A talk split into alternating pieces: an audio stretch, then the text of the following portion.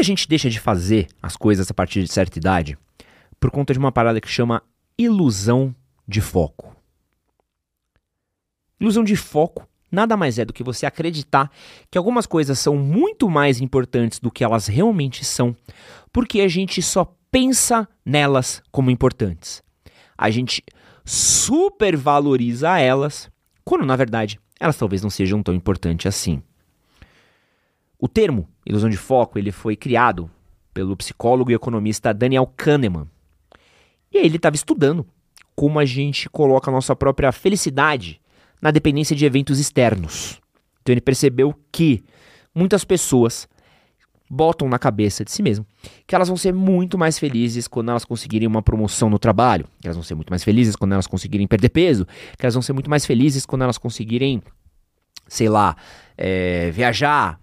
E aí, quando elas fazem isso, elas reparam que talvez elas não sejam tão felizes assim quanto elas gostariam que fosse. Porque elas estão muito mais prestando atenção num ponto, ao invés de olhar pro tudo. E essa lesão de foco ela pode acontecer de várias maneiras. É o cara que acredita que a mulher só namora a gente que tem dinheiro. Ele bota todo o foco nisso e não olha diversos outros fatores que tem ao redor.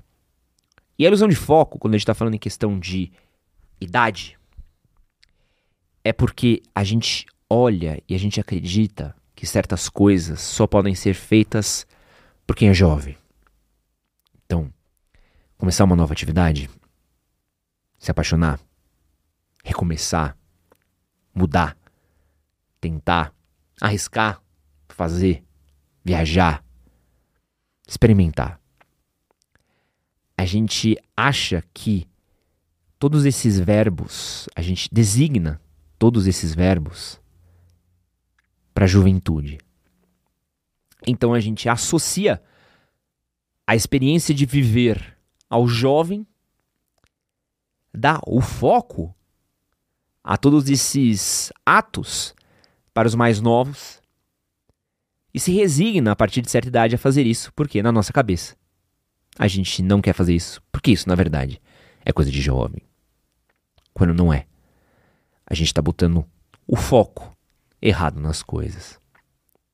E no vídeo de hoje eu quero falar um pouquinho aí com qualquer pessoa que algum dia já proferiu a frase: Estou velho demais para isso. Então, prepara o seu holofote, porque está começando o Pistolada.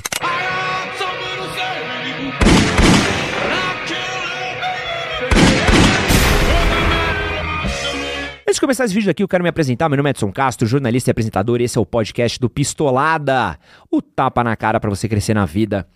Se você gosta do nosso conteúdo, gosta do nosso podcast, quero te convidar a deixar o seu like e a compartilhar esse conteúdo com seus amigos. Se quiser ver esse conteúdo aqui reverberando na internet, chegando a mais pessoas, ajude a gente.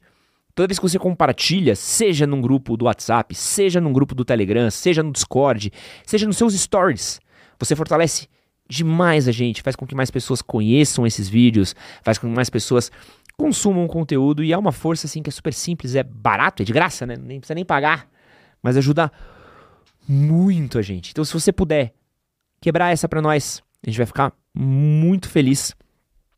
É, e quero agradecer o carinho que as pessoas têm tido aqui com o podcast Pistolada. Tem sido uma experiência muito maravilhosa poder compartilhar com vocês. E comenta aí pra mim que outro tema de vídeo você gostaria de ver por aqui. Esse podcast foi feito em cima de uma opinião de um cara que comentou num, num, dos últimos episódios nossos. Eu achei um tema muito bom, achei que dava para virar um episódio. Então, se você comentar pra gente, vai ser muito legal, porque a gente vai tendo ideias e vai falando um pouquinho do que vocês querem ouvir. E aí, vamos lá. Primeiro ponto.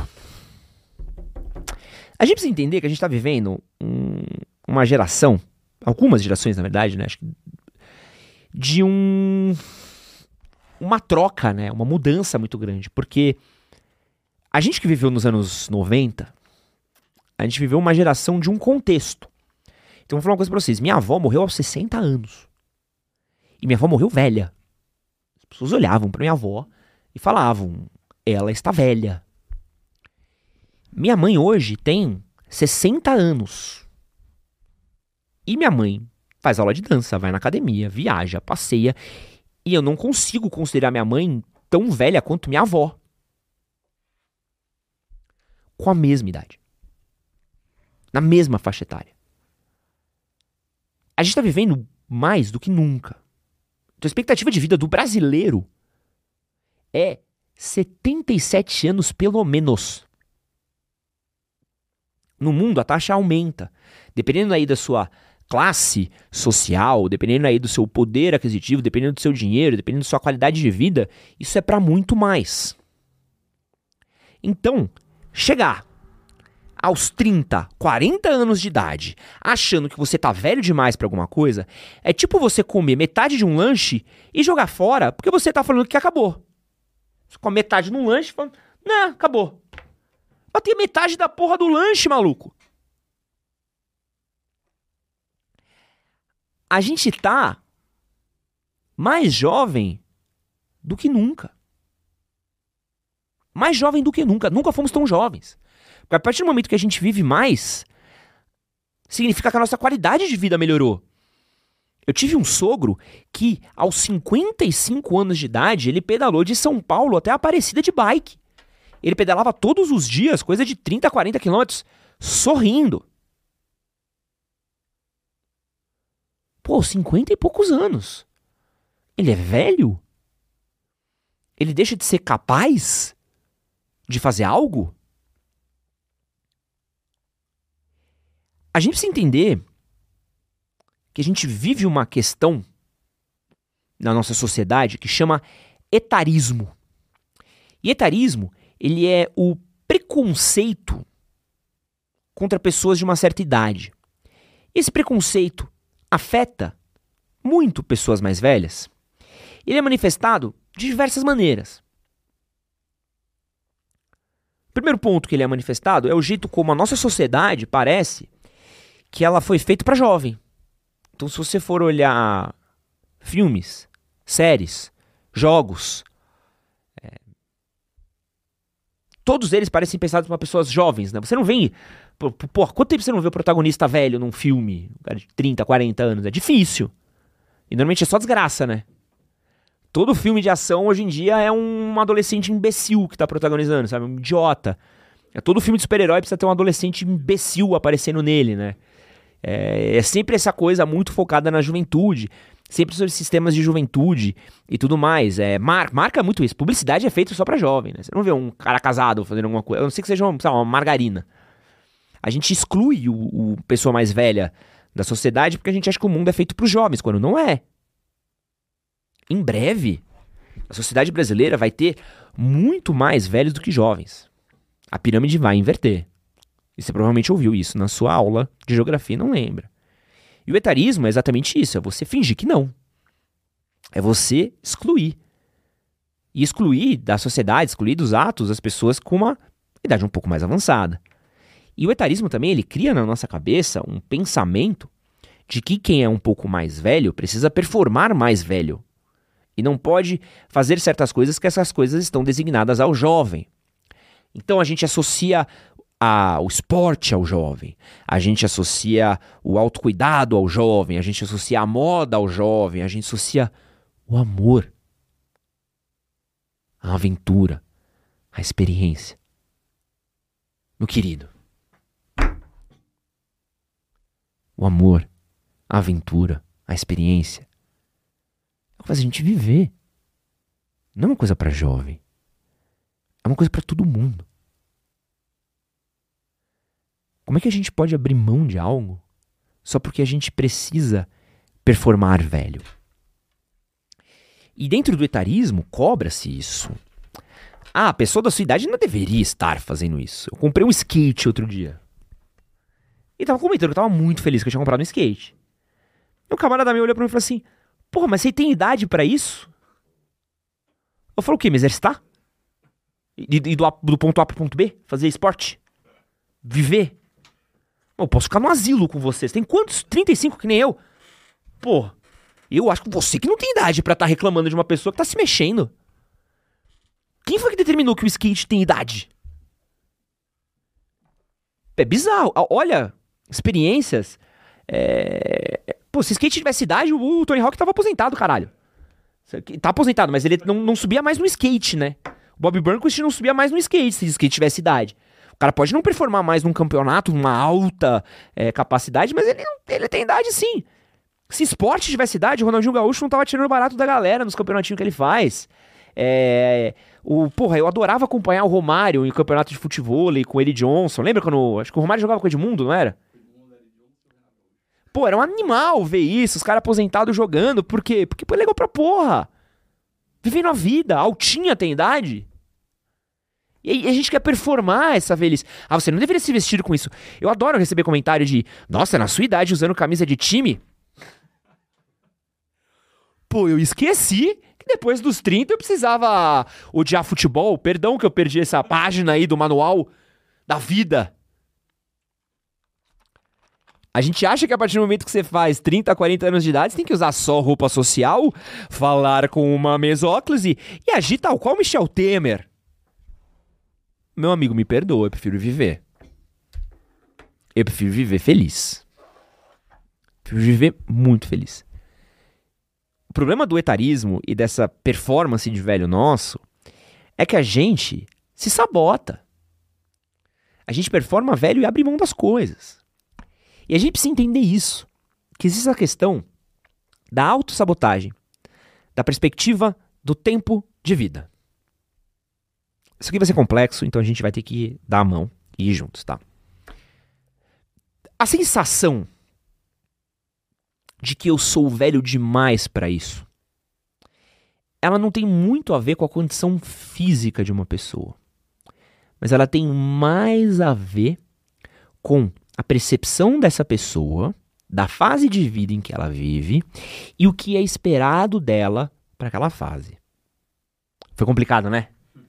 Vou, vou explicar mais devagar.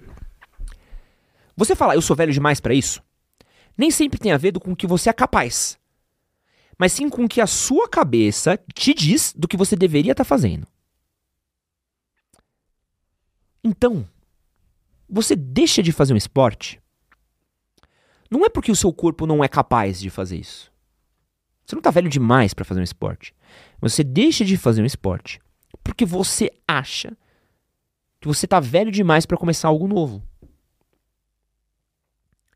Você não faz uma atividade física porque você acha que isso é coisa pra gente nova, ou pior, você acha que vai passar ridículo?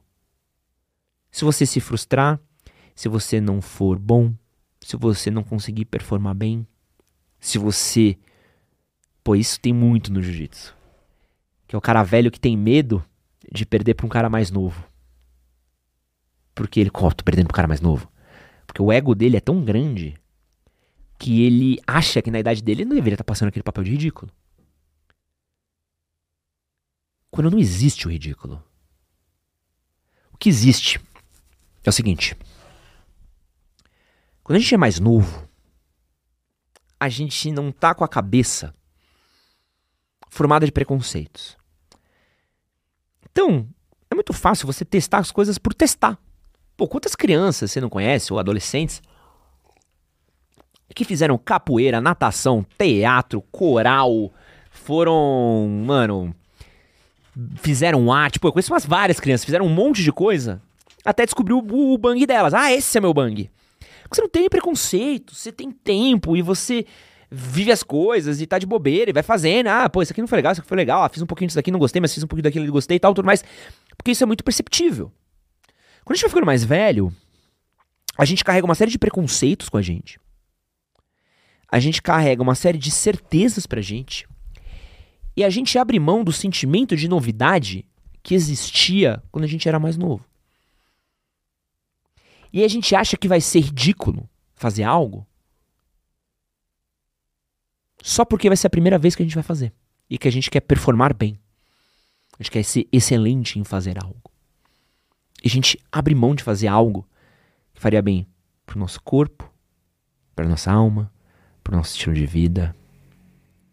E pior, Conheço gente de 30, 40 anos que olha para uma atividade física nova, um andar de skate, um jiu-jitsu, uma dança, uma arte, como algo que tá tarde demais para elas. Que é ridículo fazer. Vai todo mundo rir de mim. Não vai. Tá todo mundo começando, tá todo mundo aprendendo. É admirável ver alguém fazendo algo novo. E na maioria das vezes a experiência de vida nossa é muito individualista. Eu, quando eu tô no jiu-jitsu, eu não tô pensando muito no camarada do lado, tô pensando muito em mim, no meu. Como é que tá o meu desenvolvimento? Como é que tá a minha cabeça? Como é que tá o meu corpo? Como é que tá no seu? Não tô preocupado. Pô, fulano ali, ó. Pô, tá, o fulano tem 50 anos, hein? E aí, velho? Não é. não tem isso. Preocupado em fazer o meu, em me aperfeiçoar, em me melhorar, em me desenvolver. Por que eu vou me preocupar com o outro? Eu tô velho demais para isso. É uma narrativa que a gente escolhe viver para reprimir impulso, para suprimir imaginação, para gente evitar sair da nossa zona de conforto, para gente evitar frustração. Em vez da gente se desafiar, em vez da gente aproveitar o tempo de vida que a gente tem, a, gente prefere abrir mão. Olha que loucura. Em prol de eu estou velho demais para isso. A gente prefere abrir mão do tempo de vida que a gente tem do que aproveitar ele. Olha que desperdício. E eu vou falar um fato. Você começar a fazer natação aos 40 anos de idade, você não vai ganhar uma Olimpíada. Não vai. Mas sabe o que você vai ganhar? Qualidade de vida. Vai ganhar melhora na sua performance. Vai envelhecer melhor. Vai evitar uma série de doenças e males que vêm com uma velhice sedentária. Você vai ter experiências agradáveis. Ah, quero fazer uma travessia. Quero fazer uma competição. Você pode começar a correr a partir de certa idade. Fazer uma luta. Óbvio, seu corpo tem que acompanhar. A partir de certa idade você precisa de pessoas ali para acompanhar para ver se você tem capacidade, se está tudo bem, como é que vai ser o seu desenvolvimento tudo mais. Algumas atividades são um pouco mais extremas, algumas mais desgastantes do que outras. Mas tem uma série de atividades que a gente é capaz de fazer. Eu lembro é, um cara que se formou comigo, que era o Vitão, que ele era um advogado formado.